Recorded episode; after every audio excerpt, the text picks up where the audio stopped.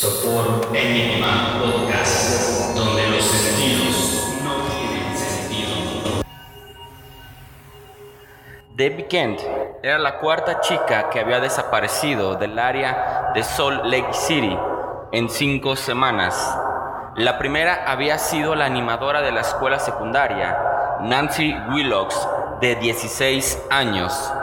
Nancy había discutido con sus padres el 2 de octubre y aceptó montar en el siniestro Volkswagen. Desde entonces no se le volvió a ver.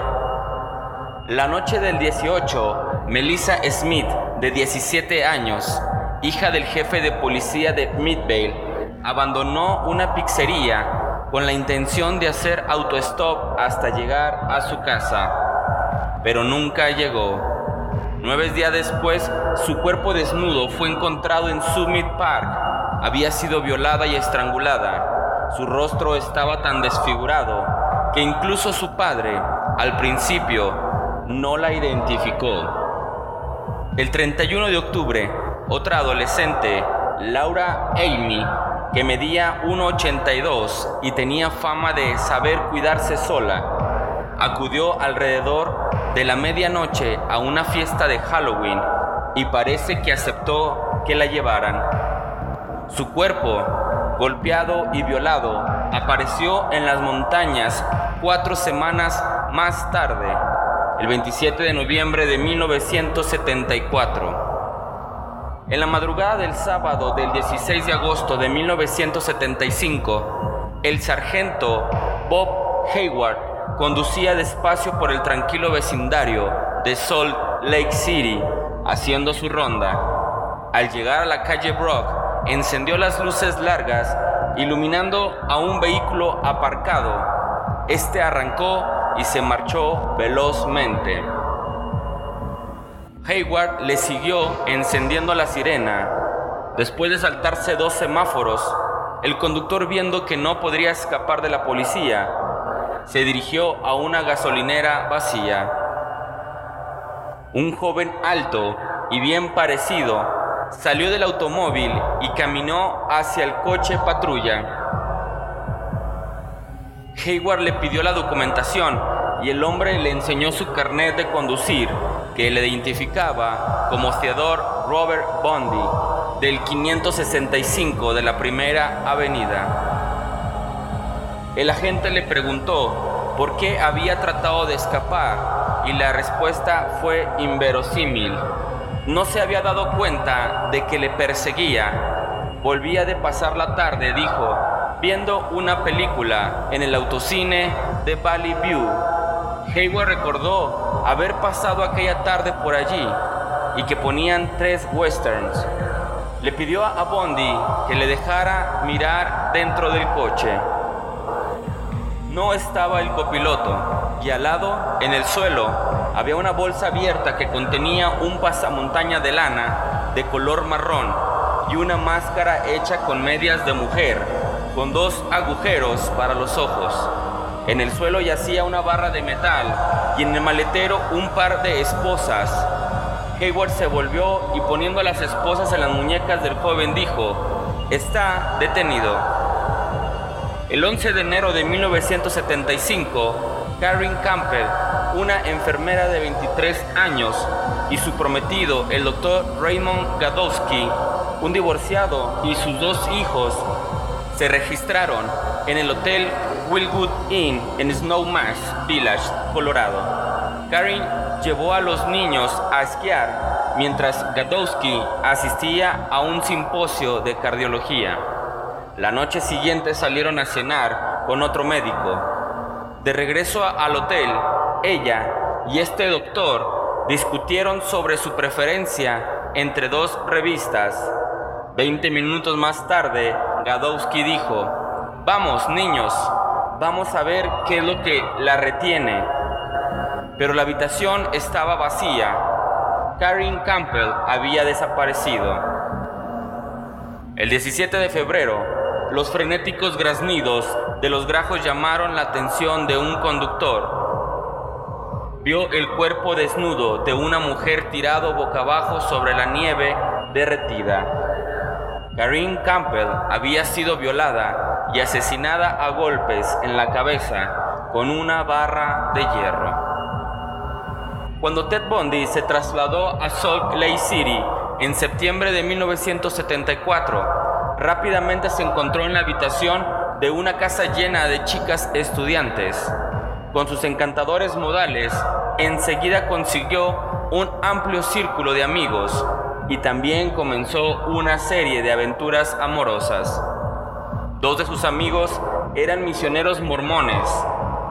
Unas pocas semanas después de su arresto, realizado por Bob Hayward en agosto de 1975, Bondi fue bautizado como mormón y se convirtió en un profesor de la escuela dominical.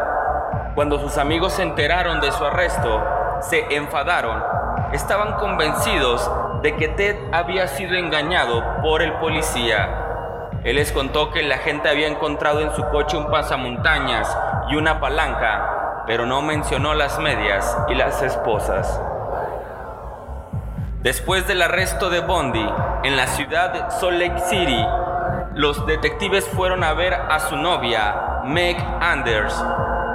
Ella había contactado con la policía después de los asesinatos de Lake Samamish para contar su sospecha de que él podría ser el Ted. Ahora ella dio sus razones había encontrado muletas en su habitación y un yeso blanco en los cajones. También Meg había visto algunos artículos de ropa de mujer guardados en su habitación y a menudo salía a mitad de la noche y nunca estaba con ellas en la noche en las que las mujeres desaparecieron. Además, le insistía para practicar el sadomasoquismo y ella se negaba a hacerlo después de una ocasión en que Ted la medio estranguló mientras ella permanecía atada. Pero lo que más le preocupó fue que después de que Bondi se hubo trasladado a Utah, un amigo de la ciudad de Salt Lake le había contado una serie de casos similares que se habían dado allí. En la primavera de 1973, Ted fue nombrado ayudante del director del Comité Central Republicano del Estado de Washington. Decepcionaba a Meg el que con un buen trabajo Ted continuara todavía robando. Un día en una tienda de ordenadores, él se puso a recoger herramientas y a meterlas en una caja. Ella le dijo, no vas a robarlas, ¿verdad? Claro que no, contestó él, pero unos días más tarde ella vio la caja de herramientas en su coche. Era increíble que Bondi, el prototipo del chico americano, pudiera ser un sádico asesino sexual, o se había producido una serie de increíbles coincidencias, como pensaban sus amigos, o tenía una habilidad extraordinaria para vivir una mentira. Tres días después del arresto en Salt Lake, el 16 de agosto de 1975, un grupo de detectives estaban reunidos, como siempre los jueves por la mañana, en el Palacio de Justicia. Los agentes que llevaban el asesinato de la hija del jefe de policía, Melissa Smith, no informaron de ningún proceso, a diferencia de los que investigaban la desaparición de Debbie Kent de su escuela durante una representación de teatro. El detective Daryl Ondrack describió entonces el arresto de Bondi el sábado anterior y enseñó las medias y la barra de hierro. El detenido había sido puesto en libertad tras pagar la fianza, pero todos estuvieron de acuerdo en conjeturar que iba camino a cometer un atraco.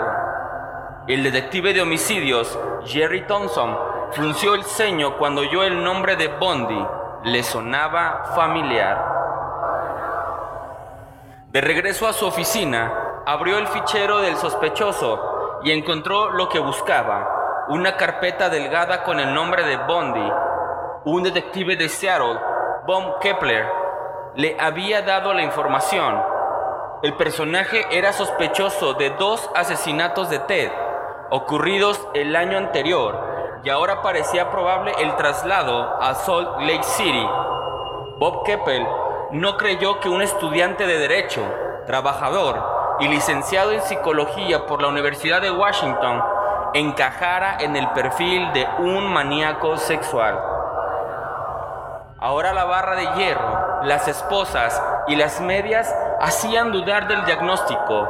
Al mismo tiempo, Thompson recordó algo más, el intento de secuestro de Carol Darrange.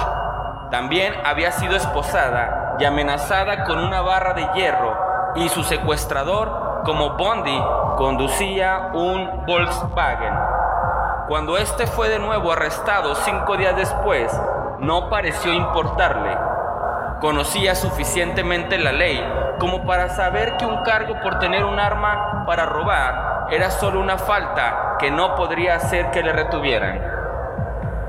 Durante el interrogatorio demostró la misma sangre fría y la despreocupada seguridad que se haría familiar a los detectives que intentaban acusarle de asesinato. El pasamontaña lo utilizaba cuando esquiaba para calentarse la cara. Había encontrado las esposas en un cubo de basura. El punzón y la barra de hierro eran parte de las herramientas de coche. En cuanto al registro de su apartamento, dio permiso voluntariamente. Naturalmente, la policía no encontró nada sospechoso. Había tenido casi una semana para recogerlo todo pero cuando Thompson encontró unos cuantos folletos de viaje de Colorado, recordó que varias chicas desaparecieron allí el año anterior. Le preguntaron si conocía Colorado y Bondi lo negó categóricamente. Los folletos y el mapa los olvidó un amigo en su apartamento. En un cajón, el policía encontró un montón de resguardos de tarjetas de crédito y se guardó uno en el bolsillo. De vuelta a su oficina, Thompson habló con la policía de Colorado sobre las desapariciones que habían ocurrido allí. El mapa, les dijo, parecía nuevo y sin usar, pero uno de los folletos de esquí estaba marcado cerca de un hotel llamado Wildwood Inn en Snowmass. Se oyó una exclamación al otro lado del teléfono. Una chica llamada Karen Campbell desapareció de aquí en enero. Su cuerpo se encontró un mes después. Fue forzada y golpeada hasta morir, dijo. De pronto, todo parecía mucho más prometedor y si Carol Darrange identificaba a Bondi como su secuestrador, tendrían el caso resuelto. Pero Thompson se encontró con un revés inesperado. La joven estaba tan mal emocionalmente por su experiencia que su memoria fallaba. Mirando un montón de fotografías, admitió que la de Bondi se parecía un poco a la de su secuestrador, pero no podía afirmar nada. Cuando la llevaron a ver el Volkswagen descubierto, que estaba recientemente pintado de nuevo, el primero de octubre, la suerte del detective empezó a mejorar Bondi fue llevado ante el Tribunal de Justicia para una identificación. Las mujeres que debían identificarle eran Carol Darrange y Jean Graham, una estudiante de la escuela de Beaumont. A pesar de que Bondi se había afeitado el bigote, cortado el cabello y cambiado la raya del pelo, las tres le identificaron. Ese día por la tarde, el juez Cowans firmó una resolución acusándole de secuestro e intento de asesinato. En 24 horas, el nombre de Ted Bundy se hizo conocido para todos los periodistas a lo largo de Estados Unidos. Por entonces, los huesos de cuatro víctimas de Seattle, Linda Healy, Susan Rancourt, Katie Parks y Brenda Ball, se habían descubierto en Tyler Mountain, a 25 kilómetros de la ciudad. Las conclusiones fueron terribles. El secuestrador podía haber tenido solo un propósito al llevarlas allí, tomarse el tiempo que quisiera en sus asaltos sexuales antes de estrangularlas o golpearlas hasta la muerte. Las deducciones de la doble desaparición del lago Samamish Park eran iguales de malas. No se espera que un hombre que secuestra a una chica lo haga otra vez pocas horas después. Ted habría querido experimentar el placer de violar a dos chicas al mismo tiempo, posiblemente enfrente una de otra. Era algo más que un asesino sexual corriente, era casi un monstruo inhumano. Esta fue la razón por la que las noticias de que Ted Bundy había sido arrestado aparecieron en titulares en todo el país. Pero en ocho semanas estaba en libertad bajo fianza. Su madre había pedido prestado el dinero. Por supuesto, estaba convencido de la inocencia de su hijo, al igual que sus amigos estudiantes de Salt Lake City. Estos estaban convencidos de que la policía trataba de engañarle haciéndolo culpable. Dos exnovias suyas estaban menos seguras.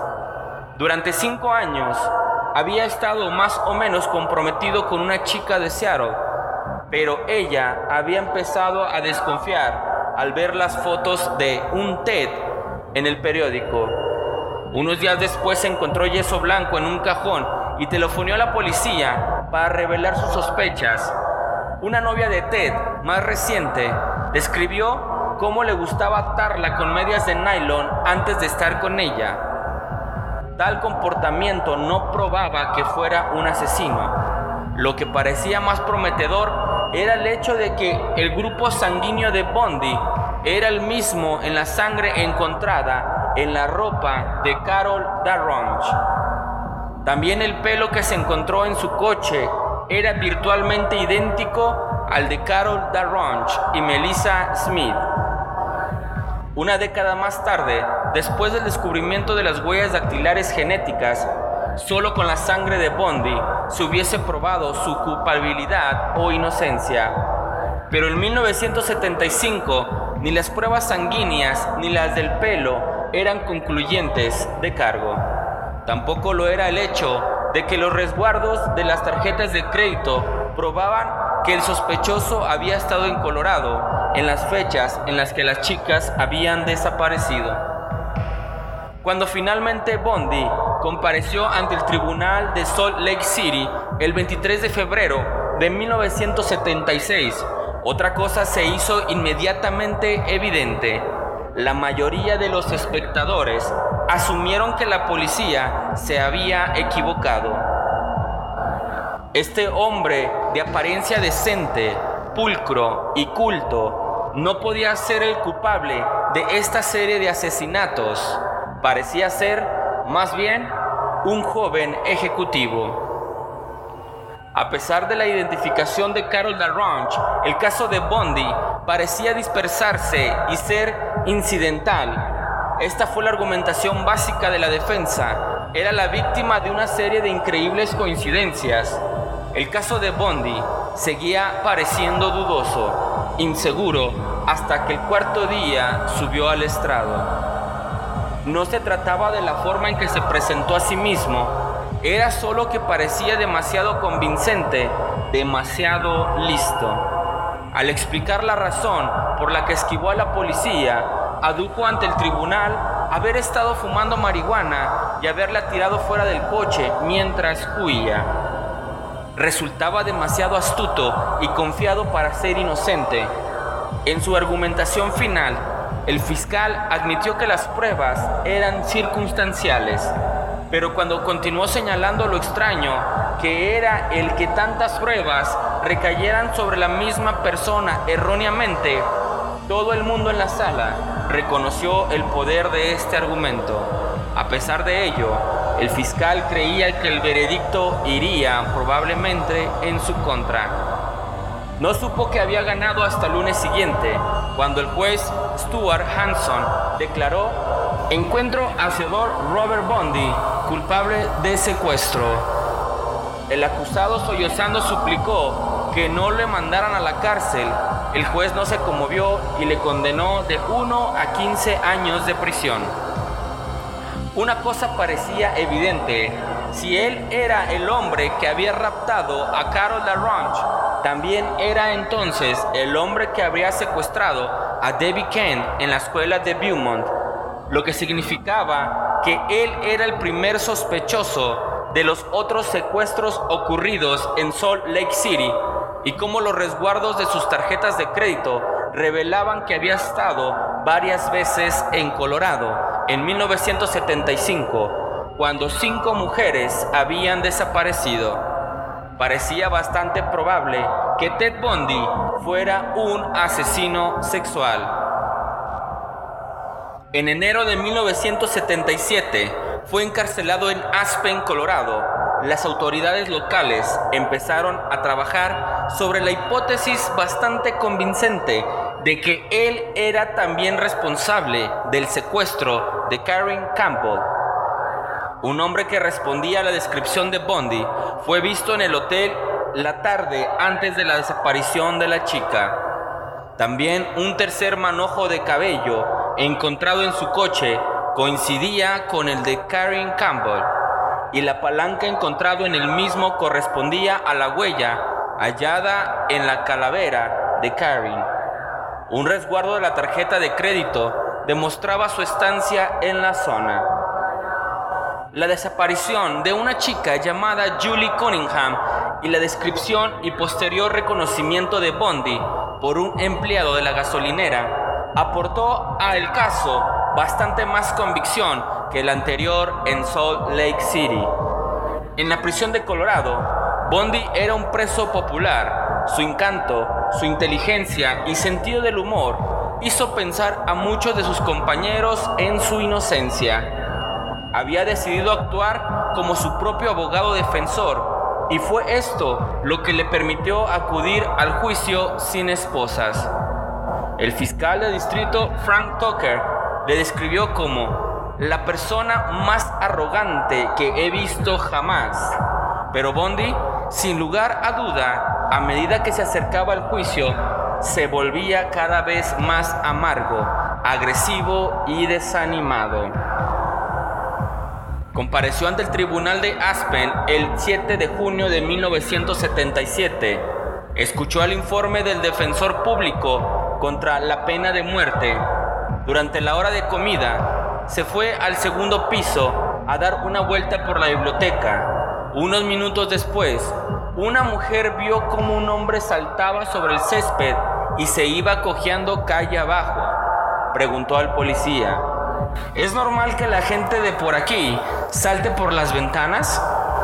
El policía maldiciendo salió corriendo hacia la biblioteca. Bondi ya no estaba allí. Se encontraba cerca de la garganta del río, en camiseta y shorts para hacerse pasar por un excursionista, con las ropas escondidas bajo el suéter. Se puso a andar por la carretera que va a Aspen Mountain. En lo alto de la montaña encontró refugio en una cabaña deshabitada, donde permaneció allí durante dos días. Pero cuando volvió a salir, regresó sobre sus pasos y estuvo vagando en círculo. Después de robar un Cadillac, fue localizado por la policía y arrestado de nuevo a unas manzanas del lugar donde se había escapado ocho días antes. Durante los siguientes seis meses, los argumentos legales se hicieron interminables el fiscal quería aportar pruebas sobre las otras chicas que habían desaparecido en Utah. Bondi se defendía, utilizando interminables tácticas dilatorias. El 31 de diciembre de 1975, a las 7 de la mañana, un guardia de la prisión de Garfield Country dejó la bandeja del desayuno en la puerta de la celda del preso y vio una figura que dormía en la cama. A la hora de la comida, la bandeja seguía allí. La figura no era más que una pila de libros y almohadas. Un agujero en el techo demostraba que se había escapado por segunda vez con la ayuda de un cuchillo de sierra. Cuando se dio la voz de alarma, ya estaba en Chicago. Después de que Bondi escapara de la prisión de Garfield Country, el 30 de diciembre de 1997, transcurrieron cuatro horas buscando un coche para robar y finalmente encontró un MG en muy mal estado que pronto se averió en plena ventisca. Se las arregló para que le llevaran hasta Bale y desde allí tomó un autobús a Denver. llegaba a tiempo para coger el vuelo a Chicago a las 8.55 de la mañana del sábado 31 de diciembre. Fue directamente a la estación y tomó un tren a Ann Arbor en Michigan, donde llegó justo antes de la medianoche. Al día siguiente, se afeitó la tupida barba que se había dejado crecer en prisión. El lunes 2 de enero, entró en un bar a ver a su equipo de fútbol de la universidad, el Washington, que jugaba contra Michigan. Bebió cervezas mientras veía el partido y estaba tan borracho en la segunda mitad del partido que el barman le amenazó con llamar a la policía. Decidió abandonar Ann Arbor y el miércoles robó un coche y se dirigió hacia el sur. Abandonó el automóvil en Atlanta, se fue a ver una película de Sting. Luego tomó el autobús a Tallahassee, a donde llegó el viernes 6 de enero. La prueba que primero señaló a Bondi como el múltiple asesino sexual fue una serie de recibos de una tarjeta de crédito. Bondi declaró a los detectives de la ciudad de Salt Lake que él nunca había estado en Colorado, pero el recibo de la tarjeta de crédito que el agente Jerry Thompson recogió en su habitación era por comprar gasolina en Greenwood Springs, en Colorado, el 12 de enero de 1975, solo a unas millas de Snowmass Village, donde Karen Campbell desapareció ese mismo día. El 15 de marzo, Bondi puso gasolina en Golden, Colorado, muy cerca de Vail, donde la joven Julie Cunningham, de 26 años, fue secuestrada en la misma fecha. El dueño de la estación de servicio identificó una fotografía de Bondi. Con una prueba tan clara, la policía de Colorado estaba segura de una condena, pero Bondi le sorprendió al escapar. Bob Kepler, el detective de Seattle, dedicó cinco años al caso de Bondi. Empezó a investigar las desapariciones del lago Sammamish en julio de 1974 y fue el primero en esbozar el retrato del desconocido Ted. Cuando Bondi fue arrestado en la ciudad de Salt Lake en agosto de 1975, tuvo la fuerte corazonada de que se trataba del Ted que él había estado buscando. Una de las personas a las que interrogó fue al primo de Bondi, Alan Scott, que le contó que él y Bondi habían estado de excursión por esta zona de Colorado cerca de North Bend. Aquí se encontraba Taylor Mountain, donde fueron hallados cuatro esqueletos. Scott no tenía intención de decirle a la policía dónde había ido, pero cuando fue requerido a comparecer no tuvo otra elección. La información del primo reveló que Bondi conocía esa zona. Fue gracias al tesón del detective que Bondi finalmente rompió su silencio antes de la ejecución y admitió que era el asesino. El acusado le dijo dónde buscar los cuerpos de algunas de sus víctimas que todavía no habían sido descubiertos. También le contó que había tres víctimas más aún desconocidas. El detective esperó la confesión de Bondi durante 14 años. Cuando Bondi fue arrestado, admitió haber utilizado pornografía dura como preludio a sus crímenes. Muchos violadores también confiesan haber hecho uso de ella. La relación entre la pornografía y el crimen sexual es difícil de precisar. Uno de los argumentos de Ted Bundy mientras estaba en prisión era que la pornografía de la que hacía uso tenía una gran influencia sobre él y le incitaba a cometer asaltos sexuales violentos. Los criminólogos, sin embargo, deben distinguir entre pruebas e indicios. Las pruebas que relacionan la pornografía con los crímenes sexuales son similares a las que establecen una relación entre el colesterol y los ataques cardíacos. No hay un lazo fijo, pero a pesar de ello, hay indicios razonables para darse cuenta de que existe una conexión entre los dos. La pornografía blanda, fácilmente disponible en todo el mundo occidental, es de esa clase que se encuentra en los estantes de los kioscos de periódicos y en las revistas de las estaciones de servicio, como son Playboy y Penthouse. Tienen una gran difusión entre el público, no hay descripciones del sexo y las fotografías de las modelos tienen un enfoque que las difumina. La llamada dura, sin embargo, es muy diferente y el término abarca casi toda la clase de pornografía distinta a la del tipo Playboy. Esto incluye cualquier cosa desde las llamadas revistas que se encuentran en las sex shops inglesas hasta las revistas y videos que tratan sobre bestialismo, paidofilia y material sadomasoquista extremadamente violento. La última categoría incluye lo que se llama películas snuff, en las que el sadismo es genuino y no actuado.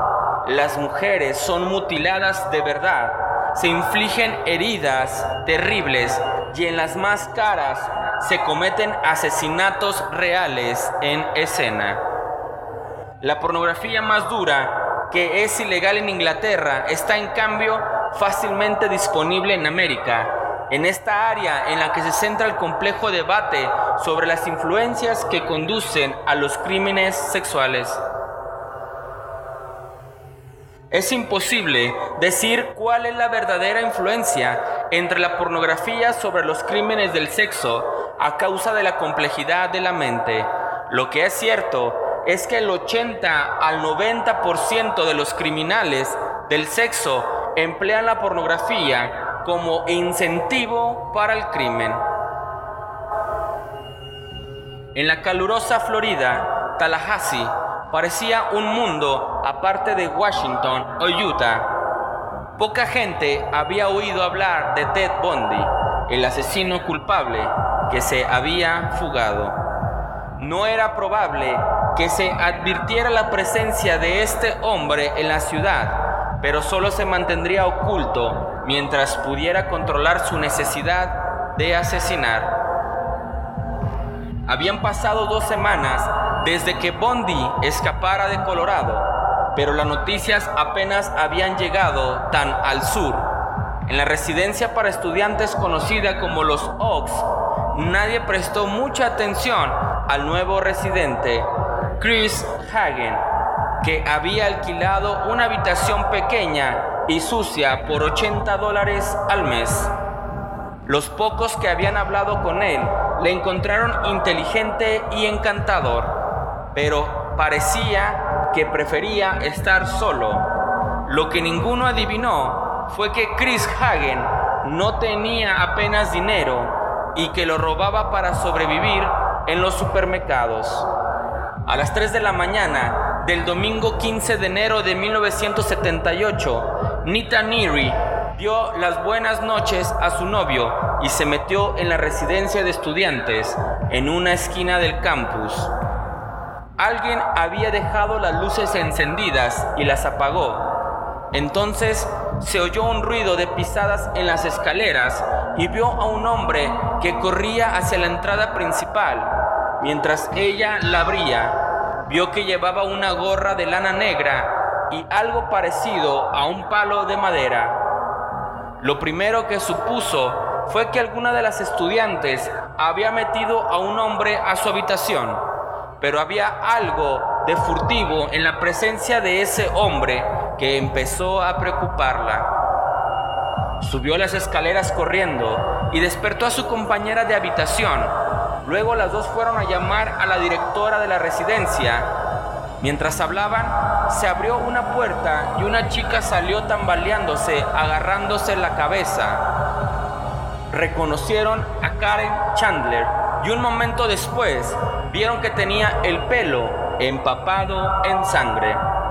Corrieron a su habitación que compartía con Carrie Cleaner y encontraron a esta sentada en la cama inconsciente con la cara ensangrentada. La policía se presentó en unos minutos rápidamente descubrieron que dos chicas más, Margaret Bowman y Lisa Levy, habían sido atacadas. La primera estaba muerta, estrangulada con una media, y la segunda murió camino del hospital. Los shorts de Margaret Bowman habían sido arrancados con tal violencia que tenía rosaduras en la piel. Lisa Levy tenía diversas heridas en el pecho y sangraba por los orificios inferiores de su cuerpo. El examen médico descubrió la marca de un mordisco en la nalga izquierda. Una hora y media después, en una casa pequeña, solo a seis manzanas de allí, Divi Sicarelli se despertó por unos golpes fuertes que, aparentemente, venían de la habitación de al lado, ocupada por Cheryl Thomas. Pocos minutos después oyó sollozos, levantó a su compañera de cuarto y las dos escucharon ruidos. Debbie marcó el número del teléfono de Cheryl.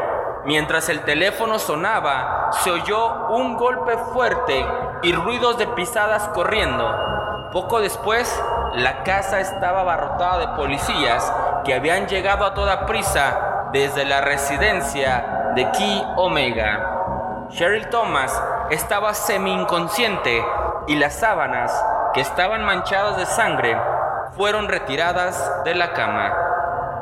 Se encontró cerca un palo de madera tirado en el suelo. Cheryl, como Karen y Kathy, sobrevivieron al asalto brutal después de haber estado cerca de la muerte. Los asesinos de Ki Omega salieron en todos los titulares de prensa del país. A pesar de ello, nadie sugirió que Bondi pudiera estar en Florida. En los Oaks, Chris Hagen continuaba manteniéndose aparte. A menudo por las noches parecía estar borracho. De hecho, ahora vivía del robo y de tarjetas de crédito y de artículos del supermercado. También se estaba convirtiendo en un experto en sustraer bolsos a las mujeres. El 5 de febrero de 1978 se apoderó de una furgoneta blanca de un aparcamiento y se dirigió a Jacksonville.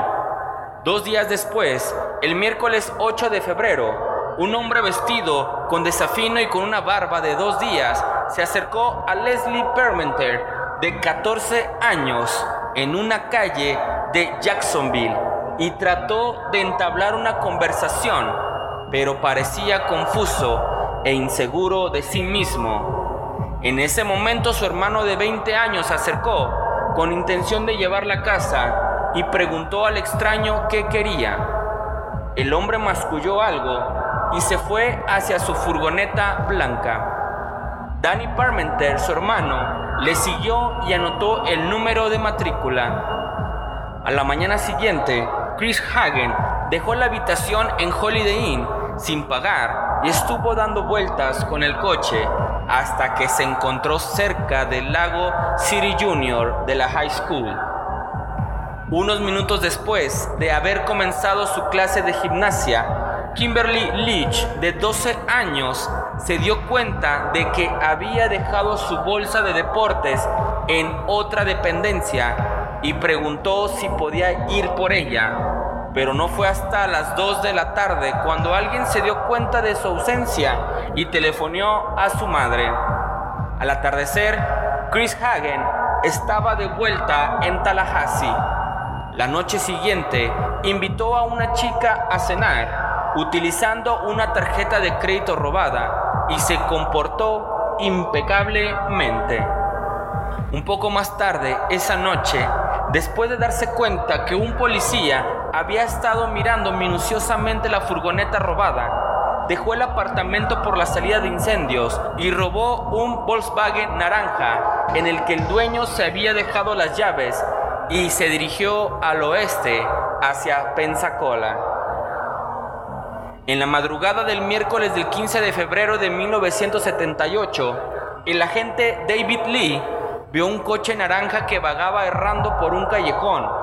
Comunicó por la radio el número de matrícula y minutos después le dijeron que era robado. El policía puso las luces largas, por un momento el conductor aceleró y luego frenó en seco.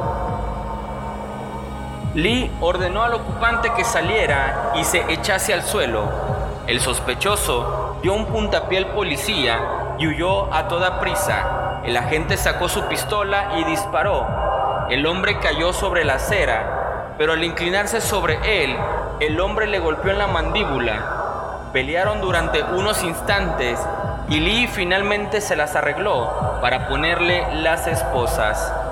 Mientras se dirigían a la comisaría, el hombre esposado dijo tristemente, Ojalá me hubieras matado. En las dependencias policiales, el sospechoso insistió en que su nombre era Kenneth Misner y apoyaba su historia con diversos carnets y un certificado de nacimiento.